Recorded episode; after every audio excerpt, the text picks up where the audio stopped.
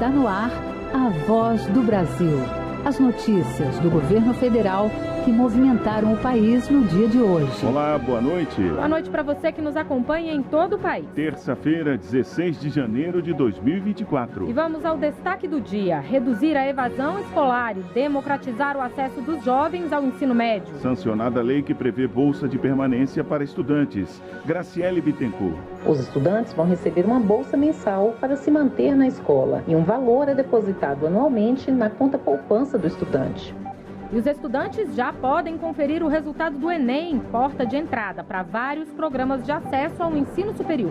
Você também vai ouvir na Voz do Brasil. Tabela de serviços prestados por hospitais filantrópicos ao SUS vai ter reajuste anual. Pagamentos do Bolsa Família. Entregas de moradias do programa Minha Casa Minha Vida. Vamos falar sobre o papel social da Caixa Econômica Federal. E ações de modernização em uma entrevista ao vivo com o presidente do banco, Carlos Vieira. Hoje, na apresentação da da Voz do Brasil, Mariana Jungmann e Luciano Seixas. E assista a gente ao vivo, acesse o canal Gov no YouTube. Pagamentos do Bolsa Família. Financiamento de imóveis. A Caixa Econômica está presente no dia a dia de milhões de brasileiras e brasileiros. O banco completou 163 anos neste mês. E para falar sobre o papel deste banco público na vida dos brasileiros, a gente recebe ao vivo no estúdio o presidente da Caixa Econômica Federal, Carlos Vieira. Boa noite, seja bem-vindo, presidente. Boa noite, Luciano. Prazer estar aqui com vocês, né? Um dia muito especial para nós. Primeira vez que, que nós estamos aqui na, na Voz do Brasil e com a oportunidade de levar tanta informação, informações tão importantes para a sociedade brasileira eh, de coisas que acontecem a partir da Caixa Econômica Federal. Pois é, presidente, a Caixa atua como operadora para pagamento de vários benefícios, como Bolsa Família, Bolsa Atleta, além de auxílios e abonos para o trabalhador. Queria que o senhor começasse exatamente falando sobre esse papel social da Caixa. Sem dúvida, é um, um papel muito importante que a Caixa executa enquanto gestora do, talvez a principal gestora dos programas sociais definidos pelo governo federal. E esse ano de 2023 nós chegamos a um montante de próximo a 370 bilhões de pagamento nas diversos programas aos quais a Caixa se propõe a ser esse agente operador do governo federal. É, nos orgulha né, fazer todo esse trabalho, todo o benefício levado a tanta, tantas famílias, tantas famílias carentes desse país, é, levando dessa forma, uh, fazendo com que o governo federal, por suas ações, chegue próximo à população mais carente do país. Presidente, vamos falar um pouquinho de habitação, porque a Caixa Econômica ela é responsável por cerca de 70% dos financiamentos imobiliários do país. Inclusive, no terceiro trimestre do ano passado, o banco atingiu um recorde histórico com 700 bilhões de reais nesse tipo de crédito. Nesse ano de 2024, esses números podem ser superados? Qual é a expectativa em relação aos juros para o financiamento da casa própria? É, nós temos são né, duas perguntas muito importantes, Marina. A primeira é em relação aos números do orçamento da Caixa para os programas habitacionais. Nós temos duas linhas específicas de habitação, as de origem de recursos do FGTS e as originadas é, do Sistema Brasileiro de Poupança e Empréstimo, ou a, ou a poupança popularmente conhecida. Somando os dois valores, é, nós temos um orçamento igual ao do ano passado, né, do ano de 2023, é um orçamento em torno de 180 bilhões de reais, mas a nossa expectativa é que esse valor ele seja, na programação que nós é, usualmente fazemos na Caixa, ele seja ampliado. Então, a minha expectativa é que esse ano de 2024, no mínimo 200 bilhões de reais sejam destinados à habitação. E o que é mais importante é porque a habitação é um vetor gerador de emprego no país. Para cada um bilhão que a Caixa coloca, são gerados 150 mil empregos. Esse dado da, da Fundação João Pinheiro nos prova da importância na cadeia produtiva do país a habitação. A Caixa está investindo na modernização de agências e deve fazer também concurso público esse ano, né? O senhor poderia falar um pouco mais sobre esse momento? É, nós estamos tendo, no, na questão relativa à modernização, é, duas grandes, dois grandes eixos de atuação. É, fazendo toda uma, uma revisitação às nossas agências, modernizando ela do ponto de vista da, da sua imagem, melhorando o ambiente físico, é, ergonomia, é, limpeza, aparência. Esse é um aspecto ligado muito mais ao mundo físico. Mas o mundo bancário hoje ele tende a ser cada vez mais digital. E nós também estamos com um processo de modernização dos canais de acesso dos nossos clientes. Nós temos 26.500 canais físicos de acesso aos nossos clientes, 4 mil canais próprios nas nossas agências e os, os demais 22.500 sendo lotéricos e com nossos correspondentes. Mas a gente também vai incrementar todo o acesso digital a, aos nossos serviços. A segunda pergunta que você faz, Luciana, acerca do concurso, sim, nós estamos com um concurso público pronto que vai logo, logo estar à disposição da nossa sociedade, é onde nós vamos estar oferecendo 4 mil novas vagas é, de emprego na Caixa Econômica Federal. E aí qualquer pessoa pode, pode concorrer, é, vai ser para ensino superior, para ensino médio? É, é, os critérios né, de acesso são os critérios definidos por edital e é ensino médio, não precisa ter um ensino superior, lógico, né, o ensino superior qualifica talvez é, do ponto de vista da concorrência, mas a gente sabe que o concurso é aquele que senta e estuda, pega a apostila, seja ela física, digital, se dedica e, e, e vem para a caixa. Então, assim, é, há um fato novo nesse processo, que é a possibilidade de a gente ter é, o concurso destinado a, das 4 mil vagas, 2 mil para o processo normal de acesso do chamado técnico bancário e 2 mil para o, exclusivamente para é, o profissional vocacionado da área de tecnologia. Presidente, o senhor falou agora há pouco sobre a modernização das agências e a modernização tecnológica na Caixa. Como é que está isso? Nós temos o, um conceito que chama é, investimento é, no reforço do capital, né? e nesse caso, quando a gente fala reforço de capital, é o aumento da nossa capacidade é, patrimonial oriunda da tecnologia, nesse caso específico. O ano de 2023, a Caixa aplicou em tecnologia 1,7 bilhões. Esse ano de 2023, orçamentariamente, está previsto a aplicação de 2,5 bilhões. Então, um crescimento significativo, o que denota a nossa tendência à modernização é, dos nossos meios de acesso a todos os nossos clientes. Muito bem, nós conversamos com o presidente da Caixa Econômica Federal, Carlos Vieira. Presidente, a gente agradece a sua entrevista aqui à Voz do Brasil. É, eu que agradeço em nome do, de da, toda a comunidade que faz a Caixa Econômica, em nome dos nossos clientes, essa oportunidade de estar aqui. Nós temos uma série de outras questões que estão sendo tocadas, inclusive a pedido do governo federal, a pedido do governo Lula. Temos a questão do desenrola, que é a forma de acesso a, a, a trazer com que aqueles devedores que estão inadimplentes eles possam regularizar sua vida financeira e o próprio FIES, onde a gente, pelo FIES, a gente já colocou a regularização de quase 400 mil pessoas, é, com um total de quase 6 bilhões de resolutividade por conta dessas pessoas que têm acesso a essa possibilidade de também fazer sua regularização cadastral, tanto no Desenrola quanto no FIES. Muito bem, a gente então tem muita coisa ainda para falar da Caixa, mas infelizmente o nosso tempo acabou. Muito obrigada, presidente. Obrigado pela oportunidade.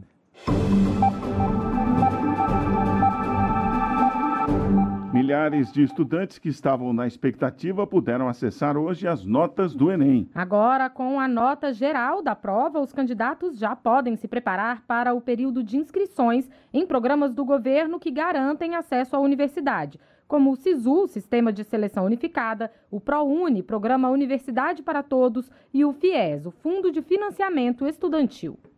Os resultados do Enem foram divulgados logo pela manhã. Os candidatos já podem acessar a página do participante e consultar o desempenho nas provas, incluindo a nota da redação, que foi destaque na edição 2023. Segundo o INEP, 60 candidatos alcançaram os mil pontos na redação, um salto em relação a 2022, que teve apenas 18 notas máximas. Rubens Lacerda, diretor de avaliação da educação básica do Ministério da Educação, avalia que o tema da redação sobre a invisibilidade do trabalho de cuidado feito pela mulher contribuiu para o resultado. Foi um tema relevante socialmente, discutido amplamente. Isso permitiu que as pessoas tivessem essa condição para discutir esse tema com uma, não vou dizer para facilidade, mas com uma certa fluidez e que permitiu esse aumento nas, nas notas mil deste ano. Segundo o INEP, quem fez pelo menos 570 pontos, cerca de um milhão de candidatos, tem chance de entrar em cerca de 840 cursos de ensino superior no Brasil. Além de divulgar as médias em cada área da prova, o INEP também apontou dados sobre a participação no exame. E eles mostram que somente metade dos jovens que concluíram o ensino médio em 2023 participou do exame. Na rede pública, este percentual foi ainda menor. Apenas 46,7% fizeram a prova. O número ainda é considerado baixo pelo governo federal. O ministro da Educação, Camilo Santana, disse que é preciso entender esse cenário e anunciou que será feita uma pesquisa sobre o assunto. E o INEP fará essa pesquisa para os alunos que se inscreveram, concluintes que se inscreveram no Enem 2023, porque a gente consegue hoje identificar quase mais de 300, quase 400 mil jovens não foi fazer a prova. Qual o motivo de não fazer a prova? Então, a gente quer identificar qual foi a razão. Ah, porque ficou longe da minha casa, ah, porque eu não acredito mais, ah, me desestimulei, para que a gente possa tomar as ações baseadas em evidências efetivas. E com as notas em mãos, quem fez a prova e não tirou zero na redação poderá concorrer a uma das 264.360 vagas em instituições de ensino superior por meio do SISU, o Sistema de Seleção Unificada. As inscrições começam no próximo dia 22 e vão até 25 de janeiro. A jornalista baiana Luísa Câmara conta que pretende tentar uma vaga em ciência política. Fiz, na verdade, o Enem no ano, no ano retrasado e no ano de 2023. Em 2022, com a nota do Enem, eu consegui entrar para letras. Eu estou pretendendo fazer agora ciência política. Também por meio do Enem, os candidatos podem se inscrever no ProUni, o programa Universidade para Todos, que concede bolsas em instituições privadas de ensino. O edital deve ser divulgado nesta quarta-feira, com as inscrições começando dia 29 de janeiro. A nota do exame também pode ser usada para financiamento estudantil ou para ingresso em instituições parceiras em Portugal. Para acessar as notas do Enem 2023, acesse enem.inep.gov.br barra participante. Colocução de Graziela Mendonça, reportagem Cleide Lopes. Combater a evasão escolar e democratizar o acesso dos jovens ao ensino médio. O presidente Lula sancionou hoje a lei que cria uma bolsa, uma espécie de poupança, para estudantes de escolas públicas que continuarem no ensino médio. O presidente Lula sancionou nesta terça-feira o projeto de lei que garante uma poupança para estudantes do ensino médio. A ideia é incentivar a permanência dos alunos na escola até a conclusão dos estudos. O ministro da Educação, Camilo Santana, anunciou 6 bilhões para custear o programa, que já começa neste ano. Os estudantes vão receber uma bolsa mensal para se manter na escola e um valor é depositado anualmente na conta poupança do estudante.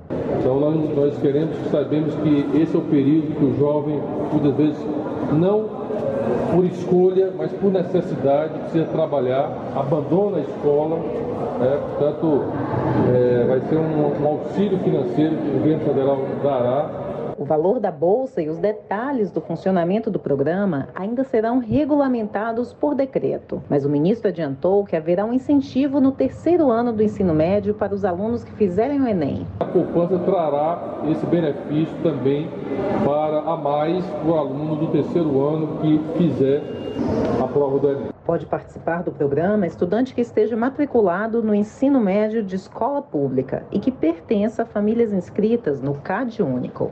Reportagem Graciele Bittencourt. A operação Aulas Seguras, realizada pelo Inmetro durante a última semana, reprovou quase 10% dos materiais escolares fiscalizados. Os produtos estavam sem o selo do Inmetro e informações obrigatórias, como a marca do produto ou razão social. Mais de 2.700 livrarias e papelarias foram visitadas. Canetas, borrachas, apontadores e lápis foram os itens com o maior número de irregularidades. O Inmetro possui uma lista com 25 artigos escolares regulamentados. O órgão orienta que o consumidor deve sempre observar se o produto tem o selo de identificação do Inmetro, uma demonstração de que o produto passou por testes e foi avaliado para evitar possíveis acidentes. O consumidor que encontrar produtos sem o selo do Inmetro deve denunciar a ouvidoria do órgão pelo telefone 0800 285 1818. Quer saber o que o governo federal está fazendo pela sua cidade, seu estado? O site Comunica BR é um portal de informações sobre as entregas do governo federal que dizem respeito a você e tem tudo em apenas um clique. Ao entrar na plataforma, você vai saber qual projeto está sendo desenvolvido no seu município e quais recursos foram investidos nele. Acesse gov.br barra Comunica BR. Governo Federal, União e Reconstrução.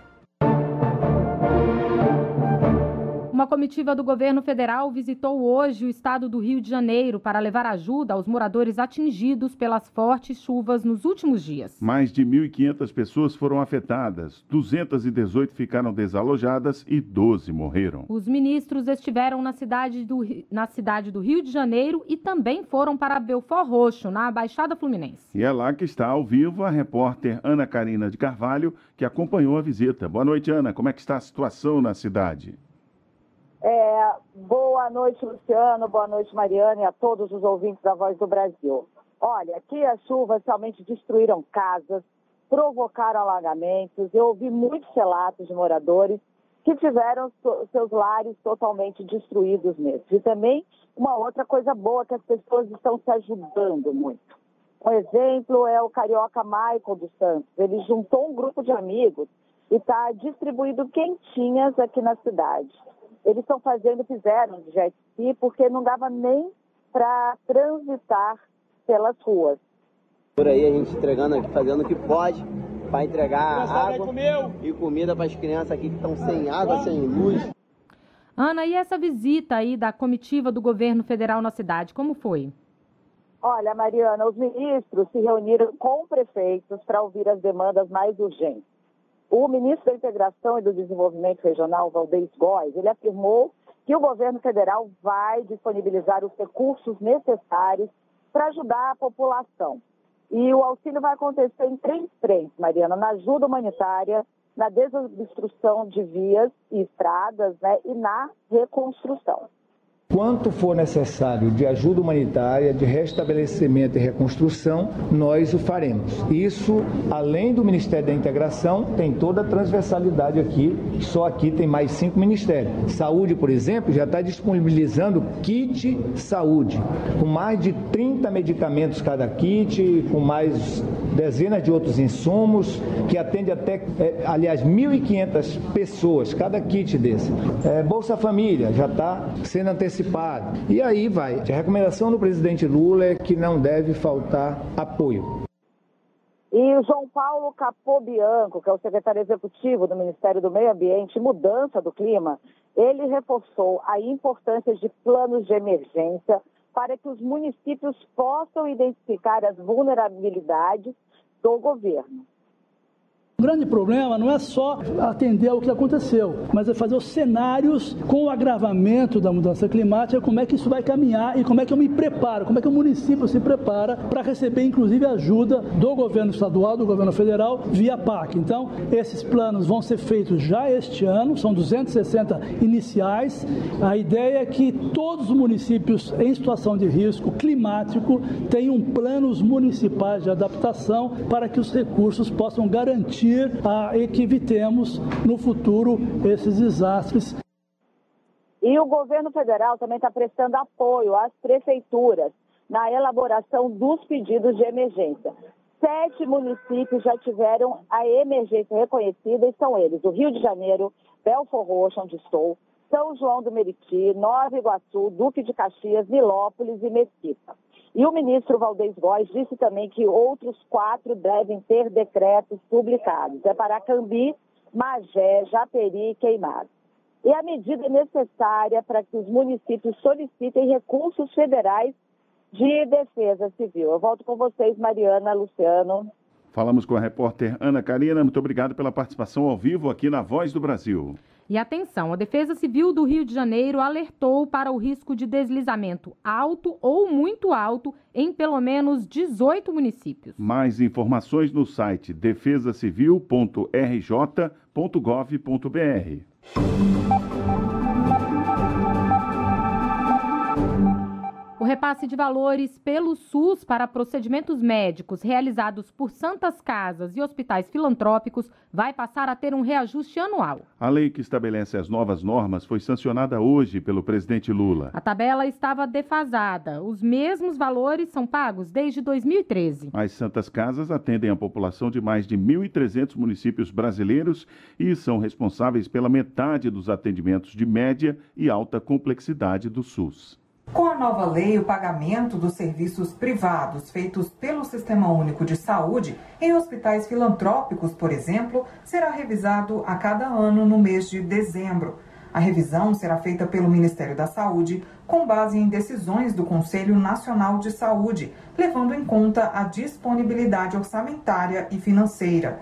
A cerimônia de sanção, nesta terça-feira, no Palácio do Planalto, contou com a presença do presidente Lula, representantes das Santas Casas, profissionais de saúde e entidades filantrópicas. O secretário executivo do Ministério da Saúde, Swedenberger Barbosa, afirmou que a medida garante a qualidade do atendimento e preserva o valor real dos serviços prestados por essas instituições. O que, que representa isso? Representa termos, a partir de agora, a previsibilidade do ponto de vista de orçamento no que diz respeito à atualização desses valores em relação à tabela, assim como já ocorre em outras políticas públicas do próprio governo, como é o caso, por exemplo, do salário mínimo. Tem previsão, tem reajuste anual. E no caso da saúde especificamente, uma grande vantagem, os gestores em âmbito estadual e municipal se preparam para esse processo. Segundo a Confederação das Santas Casas e Hospitais Filantrópicos, atualmente existem mais de 2.100 hospitais sem fins lucrativos no Brasil, sendo que mais de 1.700 atendem o SUS. Eles são responsáveis por 69% dos tratamentos de rádio e quimioterapia e fazem 58% dos transplantes. Reportagem Jéssica Gonçalves. Um ano após o início das ações do governo federal no território Yanomami, várias medidas dos ministérios, forças de segurança, de fiscalização e defesa estão sendo desenvolvidas para a recuperação e proteção do povo Yanomami em Roraima. A assistência à saúde foi reforçada na região com ampliação de profissionais que hoje são 960 e já realizaram 21 mil atendimentos. Foram aplicadas 52 mil doses de vacinas e mais de 4 milhões de unidades de medicamentos e insumos enviados para a terra Yanomami. O investimento do Ministério da Saúde só para o socorro aos Yanomami no ano passado foi de 220 milhões de reais. O secretário especial de Saúde Indígena do Ministério da Saúde, Webe Tapeba, anunciou as iniciativas para este ano para ampliar o atendimento aos indígenas. Nós iremos construir o primeiro hospital indígena do Brasil, lá no município de Boa Vista, em Roraima, para atender não somente o povo Yanomami, mas também os, povos, os demais povos indígenas do estado de Roraima estaremos implantando um centro de referência permanente na região de Surucucu, que foi uma das regiões mais afetadas com a desnutrição grave. Lá nós implantamos um centro de recuperação nutricional, como também fizemos na Casai.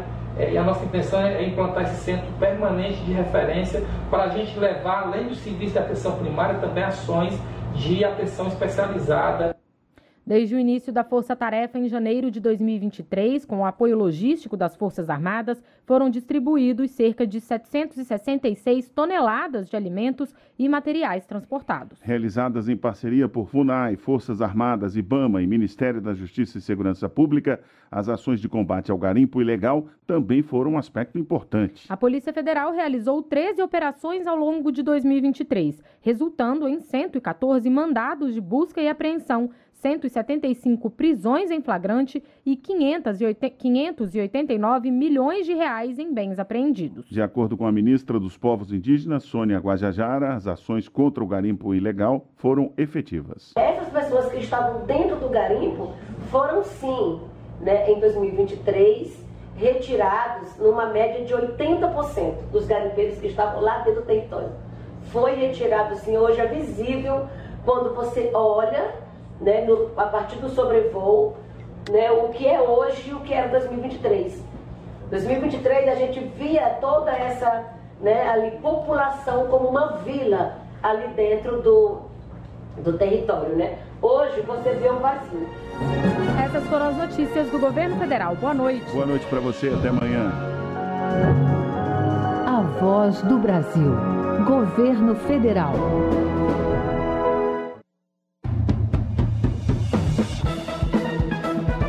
Você vai ouvir agora notícias do Poder Judiciário. STF suspende decisões que impedem demarcação de terras indígenas no Paraná. STJ mantém decisão que considerou válida a antecedência de 15 dias para aviso de interrupção de energia elétrica. Justiça Federal garante abatimento da dívida de médico que atuou no combate à Covid. Boa noite, eu sou Ariana Fonseca. E eu sou Walter Lima. Ministro Edson Fachin suspende todas as ações judiciais relacionadas à demarcação de terras indígenas no Paraná. O ministro está na condição de vice-presidente no exercício da presidência do Supremo Tribunal Federal, Marcelo de la Libera. O ministro Edson Fachin frisou que a solução para esses conflitos não é simples. Ela exige, de um lado, o reconhecimento de que a demarcação garante a ocupação de terras para a preservação ambiental necessária à cultura dos povos indígenas indígenas, e de outro, o direito à indenização dos que possuam terras particulares anteriormente à Constituição, com justo título e boa-fé. Assim, o ministro acionou a Comissão Nacional de Soluções Fundiárias do Conselho Nacional de Justiça para que inicie tratativas para a construção de consenso sobre a questão. O vice-presidente do STF, ministro Edson Fachin, suspendeu os efeitos de decisão da Justiça Estadual do Amazonas, que havia determinado a retirada do ar de 459 notícias do portal Radar Amazônico. As notícias citavam o nome de Érico Xavier Desterro, conselheiro e ex-presidente do Tribunal de Contas do Estado do Amazonas. O site de notícias recorreu ao Supremo Tribunal Federal alegando censura prévia. Ao analisar o pedido, o ministro Edson Fachin constatou que os fundamentos utilizados na decisão da Justiça Estadual não bastam para autorizar a suspensão, ainda que provisória, do direito à liberdade de expressão. Segunda turma do Superior Tribunal de Justiça mantém decisão que considerou válida a antecedência de 15 dias para aviso de interrupção de energia elétrica. A ação foi ajuizada pelo Ministério Público Federal contra concessionárias de energia do Rio Grande do Sul. Rafael Porfírio. O MPF considerou ser curto o prazo de 15 dias para aviso aos usuários sobre a suspensão do serviço com base em resolução da Agência Nacional de Energia Elétrica. Mas o Tribunal Regional Federal da Quarta Região reconheceu a validade da resolução em relação ao prazo de comunicação prévia sobre a interrupção de energia. No Superior Tribunal de Justiça, o relator ministro Francisco Falcão votou para manter a sentença do TRF. Ele ressaltou a inadequação do emprego do recurso especial como instrumento de análise de portarias, resoluções, regimentos ou outras normas que não se enquadrem no conceito de lei federal. Terceira turma do TST condena a Infraero a pagar adicional de periculosidade a operador de serviço aeroportuário de São Paulo sem considerar prazo prescricional. O benefício deve ser calculado retroativamente no momento em que as condições perigosas de trabalho foram identificadas Marla Lacerda. O trabalhador atuava no abastecimento de aeronaves, considerada atividade de risco. Apesar disso, ele não recebeu o adicional de periculosidade de 30%. Dessa forma, reivindicou o pagamento da diferença desde a contratação em março de 2003 até dezembro de 2020. No Tribunal Superior do Trabalho, a terceira turma verificou que uma cláusula de acordo coletivo firmado entre a Infraero e o Sindicato Nacional dos Empregados em Empresas Administradoras de Aeroportos estabeleceu o pagamento do adicional desde o momento em que o aeroportuário passa a ser exposto a agente periculoso. Isso implicou renúncia da empresa ao prazo prescricional de cinco anos. A Justiça Federal em Porto Alegre garantiu o abatimento da dívida do financiamento estudantil de um médico que atuou no combate à Covid-19. O profissional solicitou o abatimento do débito no portal FIESMED mas o pedido não foi analisado por erro no sistema. Com isso, ele decidiu acionar o judiciário e, ao analisar o caso, o juiz observou que uma lei de 2020 autorizou o abatimento de 1% ao mês do saldo devedor do FIES para os profissionais que atuaram junto ao SUS no enfrentamento à Covid. O magistrado verificou que o médico faz jus ao abatimento mensal relativo ao período de setembro a dezembro de 2020. Você acompanha outras notícias do Poder Judiciário em 104,7 FM para Distrito Federal e entorno e também pela internet. Acesse radiojustiça.jus.br. E siga pelo X, antigo Twitter. twitter.com.br Rádio e TV Justiça. Uma boa noite. E até amanhã. Notícias do Poder Judiciário, uma produção da Rádio Justiça, Supremo Tribunal Federal.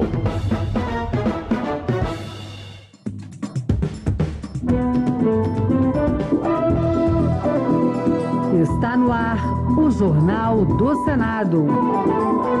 Eu sou Paula Groba e estes são os destaques de hoje do Jornal do Senado que começa agora. Líder do governo afirma que MP da reoneração não será devolvida. Senado vai debater mudanças na Lei do Bem, que dá incentivos a empresas que investem na ciência. Publicada a lei sugerida pelo Senado que retoma cota para produções brasileiras na TV Paga.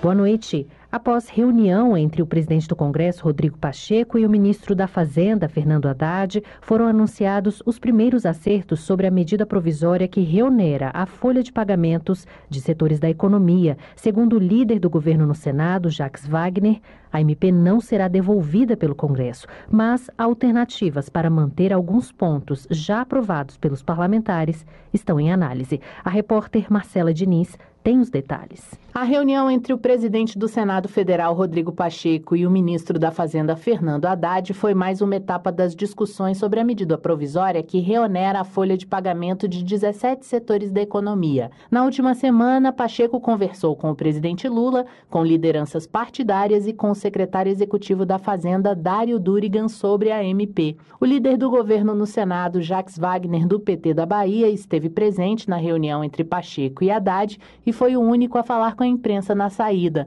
Evitou abordar o teor do encontro, mas afirmou que ainda haverá conversa com o presidente da Câmara, Arthur Lira, e que a MP não será devolvida. Além disso, frisou que o prazo de 90 dias para o início dos efeitos da MP permite que os diálogos continuem. Não, não tem devolução. Eu, da última vez que saí daqui, eu já disse que estava fora do cardápio a devolução. Como você tem a noventena, eu acho que qualquer coisa só deve acontecer na retomada dos trabalhos. Está se preparando isso. Eu não vou falar de qual avanço que houve, porque só existe avanço quando bater o martelo. Foram muitos os pedidos de parlamentares para a devolução, sem análise da medida provisória que limita a desoneração prevista em lei promulgada pelo Congresso no fim de 2023. A sugestão apresentada na última reunião de líderes era a de que o governo apresentasse, via projeto de lei, suas propostas para três pontos sensíveis: a reoneração gradual de 17 setores que haviam sido beneficiados pela desoneração até 2027,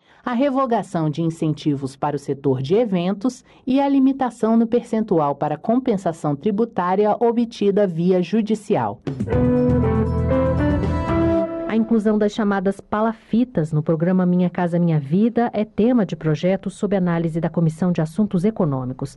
O tema será retomado neste ano. Palafitas são moradias suspensas por pilares ou estacas sobre a água ou em áreas alagadiças. Esse modelo de habitação evita que as casas sejam inundadas ou arrastadas pela correnteza dos rios. A reportagem é de Bianca Mingotti. O autor, Jader Barbalho, do MDB do Pará, justifica a proposta com o argumento de que não é justo que os ribeirinhos sejam privados de participar do programa habitacional.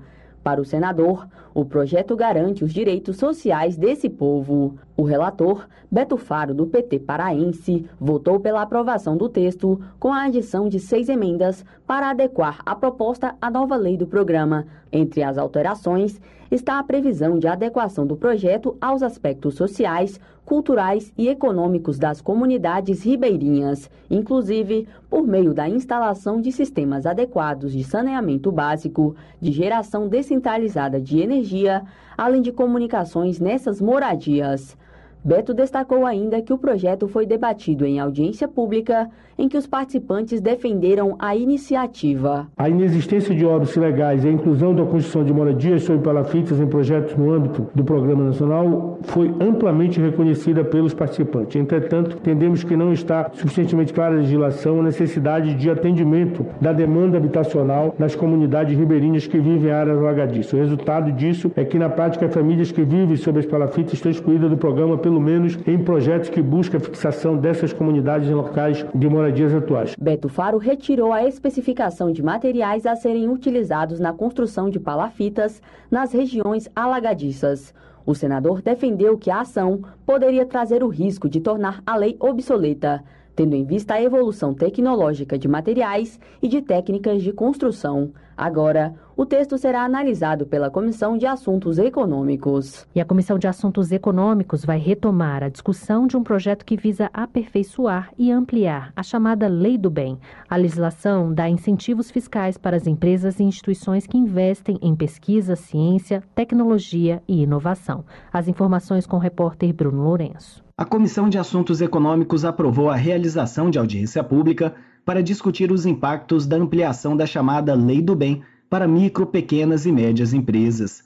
A legislação dá benefícios fiscais para quem investe em pesquisa, desenvolvimento e inovação, mas hoje é limitada a empresas que estão no regime de lucro real, com faturamento acima de 78 milhões de reais por ano. O senador Isalci Lucas, do PSDB do Distrito Federal, defende a ampliação do alcance da lei. Sempre foi um sonho, porque na prática é o seguinte, as pequenas e médias empresas, elas precisam também entrar na, área, na era digital, na era da inovação. Mas infelizmente a lei do bem ela só atende o lucro real, as grandes empresas. E nós precisamos atender as pequenas empresas também. Lógico, o pessoal fala em impacto, impacto, mas não existe impacto, até porque elas não investem em inovação, em ciência e tecnologia. Agora, na medida que você dá a possibilidade dela deduzir, desse, ter esse incentivo, elas passarão a aplicar. Então, a gente não pode dizer que tem impacto, porque ela não existe, não existe inovação hoje nas pequenas e microempresas. O projeto de Isalci Lucas já foi aprovado na Comissão de Ciência e Tecnologia do Senado e chegou a entrar na pauta da CAI, mas a pedido do líder do governo, senador Jacques Wagner, do PT da Bahia, a Comissão de Assuntos Econômicos vai promover audiência pública, ainda em data a ser definida, antes de colocar a proposta em votação. A chamada cota de tela para a produção nacional no cinema e na TV paga foi retomada e virou lei. O governo sancionou propostas apresentadas por parlamentares que voltam com um incentivo ao setor audiovisual brasileiro. A cota de tela obriga a reserva de conteúdos nacionais nas salas de cinema e em canais de televisão pagos. Essas reservas terão validade até 2033 nas salas de cinema e até 2038 nos canais nacionais e estrangeiros por assinatura. Repórter Janaína Araújo. As propostas apresentadas e aprovadas no Congresso Nacional retomam a reserva para conteúdos nacionais nas salas de cinema e em canais de televisão pagos. O projeto de lei do então deputado Marcelo Caleiro, que atualmente é o secretário municipal de Cultura do Rio de Janeiro, prevê que as salas, espaços e locais de exibição pública comercial ficam obrigados a exibir obras brasileiras de longa-metragem. Os critérios e os valores serão definidos anualmente por meio de um decreto presidencial.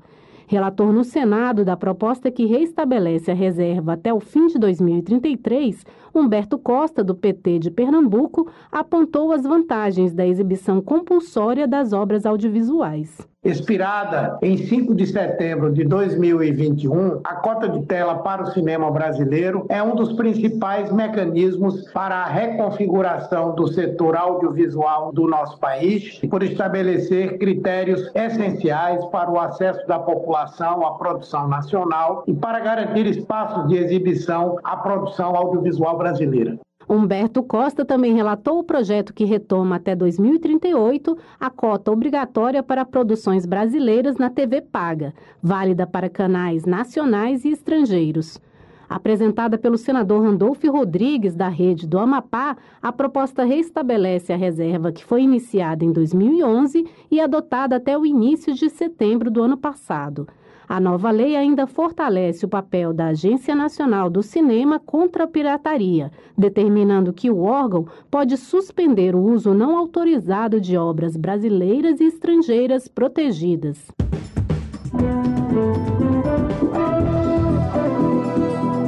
Com trabalhos técnicos de Eric Bento, o Jornal do Senado fica por aqui. Acompanhe agora as notícias da Câmara dos Deputados. Boa noite e até amanhã.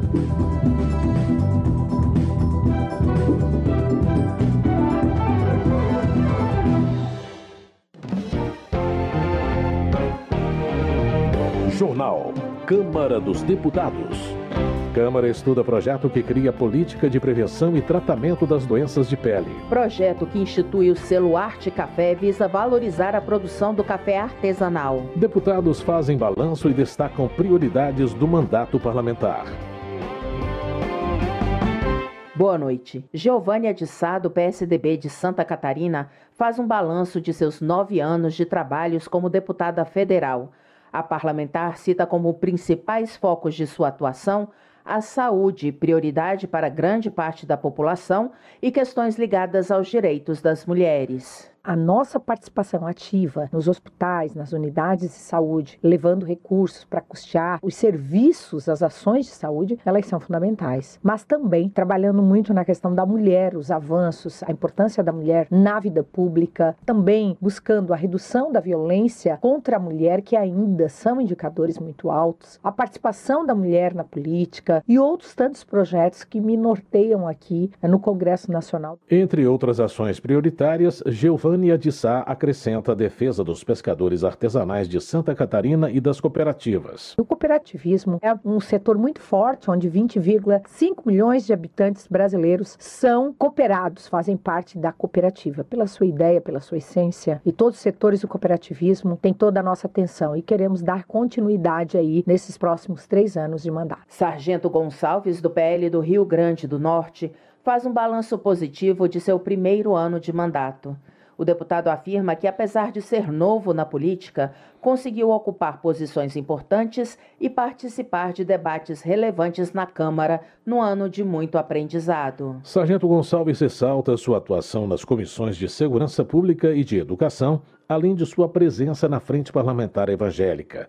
Ele também destaca os projetos de lei e as propostas de emenda à Constituição de sua autoria que tramitam atualmente na Câmara. Apresentamos 10 projetos de lei de nossa autoria, apresentamos duas PECs, inclusive uma conseguimos alcançar o número de assinaturas necessárias, a PEC 34 de 2023, uma PEC que trata sobre o combate às drogas. Eu que na condição de operador de segurança pública tenho testemunhado e sei a desgraça, a maldade que faz a droga na vida do ser humano. Então tive a oportunidade aqui de apresentar uma resposta, inclusive, a uma decisão do STF, ao julgamento do STF, no sentido de querer legalizar algo tão maléfico para a nossa sociedade. Então, na condição do legislador de representante do povo brasileiro, ou pelo menos de parcela desse povo brasileiro, nós apresentamos essa PEC e hoje já tramita na Câmara Federal. Desenvolvimento Regional. Gabriel Mota, do Republicanos, chama a atenção para os prejuízos da seca em Roraima o parlamentar lamenta os baixos níveis de água no principal rio do estado, chegando a menos de um metro no final do ano passado. Gabriel Mota alerta para a situação dos pescadores de Roraima. Ele lamenta a exclusão desses trabalhadores em medida provisória editada em novembro de 2023, que prevê o pagamento de um auxílio aos pescadores de outros estados da região norte o congressista pede que o governo federal reveja o texto publicado. O governo federal criou uma medida provisória para criar um auxílio de R$ 2.600 para pescadores do Amapá, Acre, Pará e Amazonas e fiquei sem entender por que, que deixaram Roraima de fora. Então a gente foi cobrar isso para que o governo federal inclua o estado de Roraima. Lá tem pouco mais de 5 mil pescadores, para que eles também é, recebam esse auxílio, porque a seca vem forte e a gente tem, infelizmente, prever né, o pior. Não vamos esperar secar como chegou o extremo estado do Amazonas, São quase 100 municípios que vão ser beneficiados por esse auxílio no norte e nós temos que incluir também os municípios de, de Roraima. Ao reiterar seu compromisso com as comunidades indígenas de Mato Grosso do Sul, Geraldo Rezende, do PSDB, destaca a construção de uma nova unidade de saúde no município de Dourados, com consultórios equipados para exames de raio-x e ultrassonografia, e também celebra a destinação de recursos para resolver o problema da falta de água na região. Conseguimos inserir no Programa de Aceleração do Crescimento, esse novo PAC, a possibilidade de resolver definitivamente a questão da falta de abastecimento de água nas reservas indígenas de Dourados, um volume de recursos consideráveis projeto construído pelo governo do estado de 34 milhões e eu espero que agora em 2024 nós tenhamos definitivamente resolvido essa questão que aflige e que é uma questão de direitos humanos das comunidades originárias do Mato Grosso do Sul. Geraldo Rezende destaca ainda seus esforços para estabelecer uma base do Serviço de Atendimento Móvel de Urgência, o SAMU, dentro da Reserva Indígena de Dourados. O deputado espera que esses projetos sirvam de modelo e possam ser replicados em outras comunidades indígenas em todo o país. Luiz Nishimori, do PSD do Paraná, ressalta que a causa municipalista é uma prioridade de seu mandato para fazer a ponte entre os anseios da população e o governo federal. Luiz Nishimori informa que já viabilizou cerca de 450 milhões de reais para as obras do contorno sul metropolitano de Maringá. O parlamentar também cita novas conquistas que estão previstas para o município. Com um trabalho em conjunto com o Ministério de Portos e Aeroportos, estamos levando mais de 100 milhões de reais para o aeroporto regional, um investimento que vai incentivar o crescimento econômico de Maringá e toda a região. Também estamos intermediando a instalação do Instituto Federal de Tecnologia do Paraná no município. Outra novidade é a destinação de 2 milhões de reais de minha emenda para o Parque Alfredo Niffer. Transportes.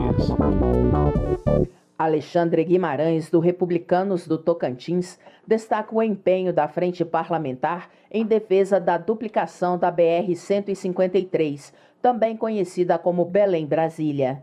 O deputado ressalta a importância de melhorar a infraestrutura dessa rodovia, que enfrenta desafios significativos, como o intenso tráfego e a geografia acidentada. Alexandre Guimarães explica que a atual situação da BR-153 representa riscos à segurança dos motoristas.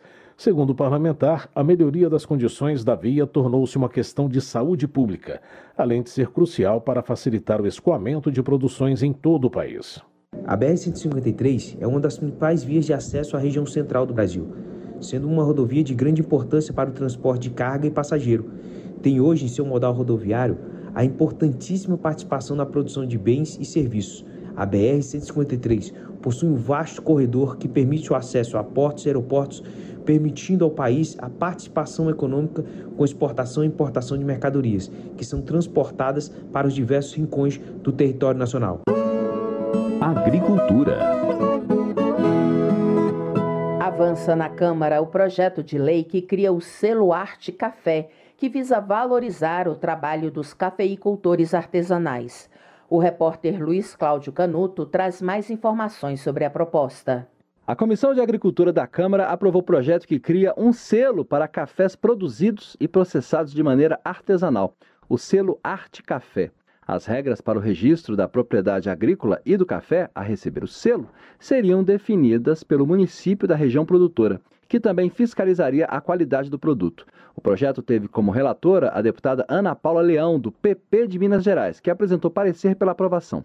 O autor da proposta, deputado Evair Vieira de Melo, do PP do Espírito Santo, afirma que o café artesanal exige do produtor rural busca por qualidade do plantio à colheita. O mesmo método criterioso envolve a torra, a moagem do café e a seleção dos grãos para produzir a bebida. Esse trabalho de qualidade de café no Brasil, principalmente com os artesanais, está permitindo que nós possamos identificar e dar personalidade a regiões únicas do café, como as montanhas do Espírito Santo, como o Codilon Capixaba, como o café do Caparó, como as matas de Minas, o café do Cerrado, o café da Mantiqueira, o café da Chapada Diamantina. E mesmo nessas regiões, você possa identificar micro-regiões. Então eu sempre digo que você provar esses cafés artesanais é você fazer uma viagem sobre o território brasileiro e naturalmente você se poder se deliciar com aromas e sabores completamente diferentes. O objetivo do selo é estimular o beneficiamento, processamento e a oferta de cafés artesanais. A ideia é valorizar o produtor rural e a identidade da produção com o uso de técnicas tradicionais e regionais. Isso daria, segundo Evair de Mello, maior valor agregado ao produto, estimulando a geração de renda na atividade e ajudando no desenvolvimento do mercado de cafés artesanais. O projeto está agora na Comissão de Constituição e Justiça da Rádio Câmara de Brasília, Luiz Cláudio Canuto. Habitação. Projeto de Paulo Magalhães, do PSD da Bahia, permite o registro de casas, apartamentos, lojas e escritórios por donos de imóveis urbanos que não possuem escritura.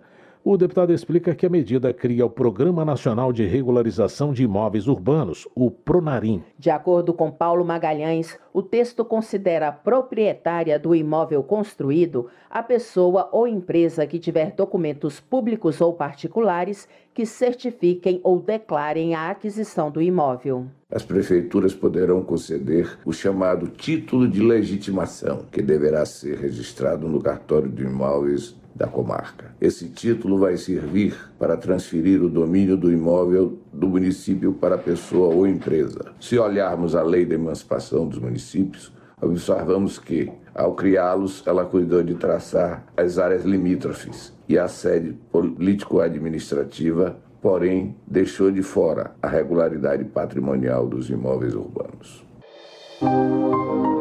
Homenagem. Na Câmara, Luiz Gastão, do PSD do Ceará, foi o relator do projeto que deu origem à lei que instituiu o 7 de outubro como Dia Nacional do Rosário da Virgem Maria. A data escolhida é a mesma em que a Igreja Católica celebra o Dia de Nossa Senhora do Rosário. Luiz Gastão comemora a transformação da iniciativa em lei, destacando a importância da data para os católicos que vivem no Brasil. O objetivo dessa lei é fazer com que nós católicos não só pudéssemos referenciar a presença de Nossa Senhora nas nossas vidas, mas também a Nossa Senhora, que é padroeira do Brasil, através de Nossa Senhora da Aparecida, já foi coroada pela Princesa Isabel.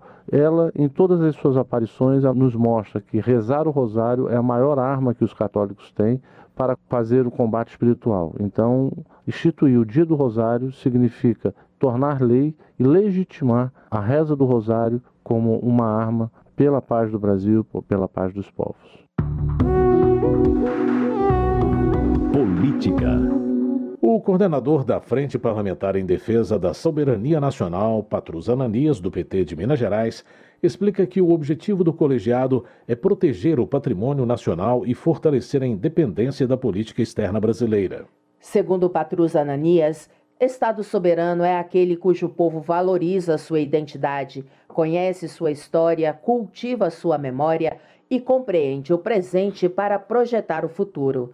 O parlamentar ressalta que a frente vai se empenhar para levar a discussão sobre o tema a toda a sociedade. O nosso compromisso é levarmos o debate da soberania, a reflexão sobre a soberania a todos os cantos do Brasil. Vamos levar o debate para as assembleias legislativas, as câmaras municipais, os movimentos sociais, escolas e igrejas que estejam abertas para esse grande debate. Vamos pensar sempre: soberania é também nós debatermos e refletirmos sobre o projeto nacional brasileiro. O que nós queremos para o nosso país? Segurança Pública. Alberto Fraga, do PL do Distrito Federal, reclama da falta de ações do governo federal na área da segurança pública, uma de suas bandeiras de atuação na Câmara. Segundo o deputado, apesar das promessas de campanha, a gestão Lula não tem apresentado medidas efetivas de combate à violência no Brasil, colocando a população em risco. Presidente da Frente Parlamentar da Segurança Pública, Alberto Fraga também critica decreto do Executivo Federal que restringiu a compra de armas por parte dos chamados CACs, caçadores, atiradores e colecionadores.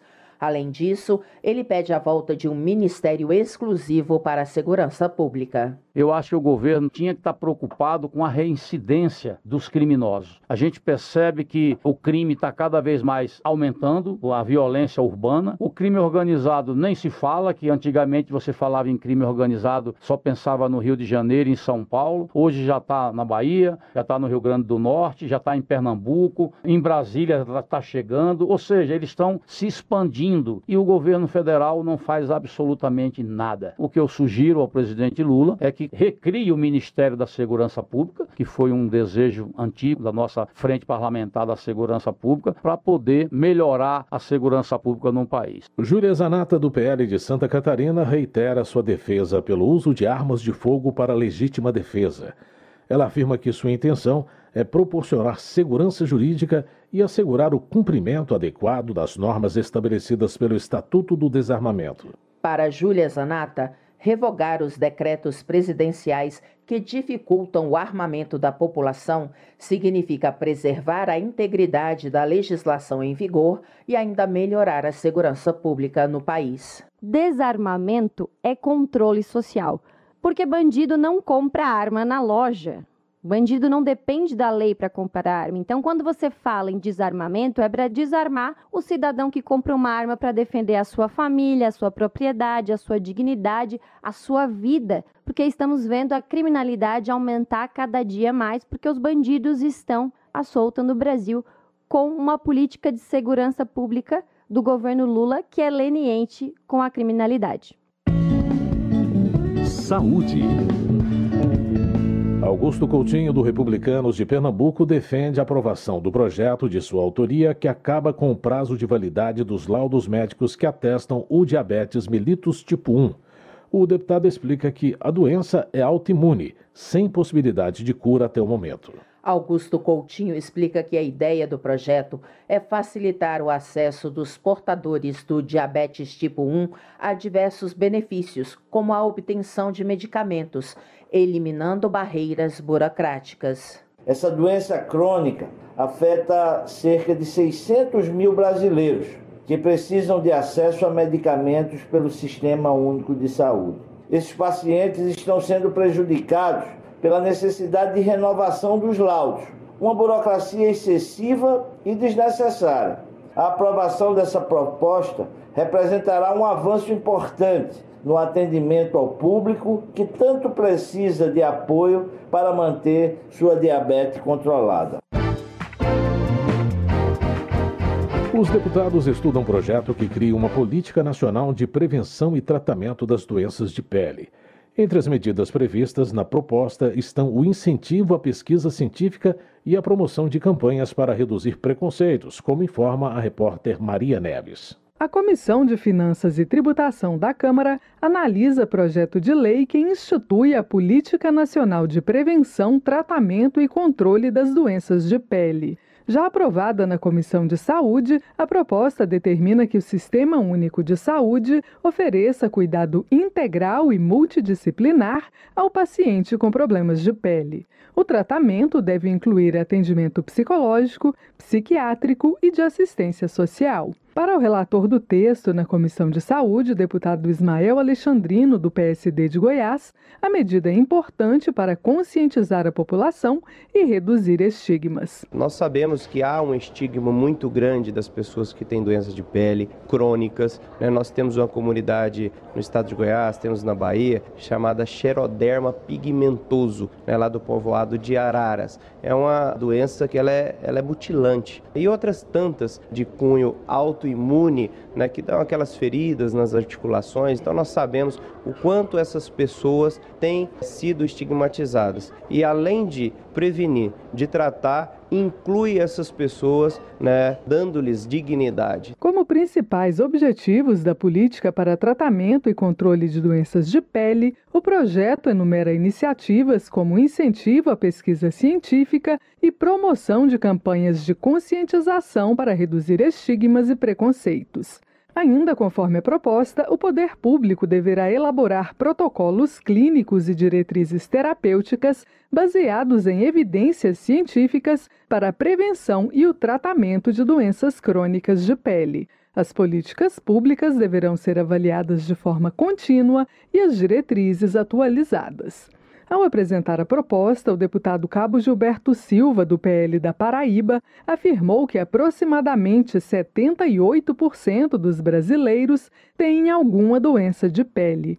De acordo com o parlamentar, estudo realizado na Universidade do Colorado, nos Estados Unidos, concluiu que as doenças de pele representam a quarta maior causa de incapacitação no planeta. Se aprovado na Comissão de Finanças e Tributação, o projeto seguirá para análise da Comissão de Constituição e Justiça. Da Rádio Câmara de Brasília, Maria Neves. Termina aqui o Jornal Câmara dos Deputados com trabalhos técnicos de Everson Urani e apresentação de José Carlos Andrade e Luciana Vieira. Uma boa noite para você. Uma ótima noite. A Voz do Brasil retorna amanhã. Você ouviu A Voz do Brasil. Boa noite.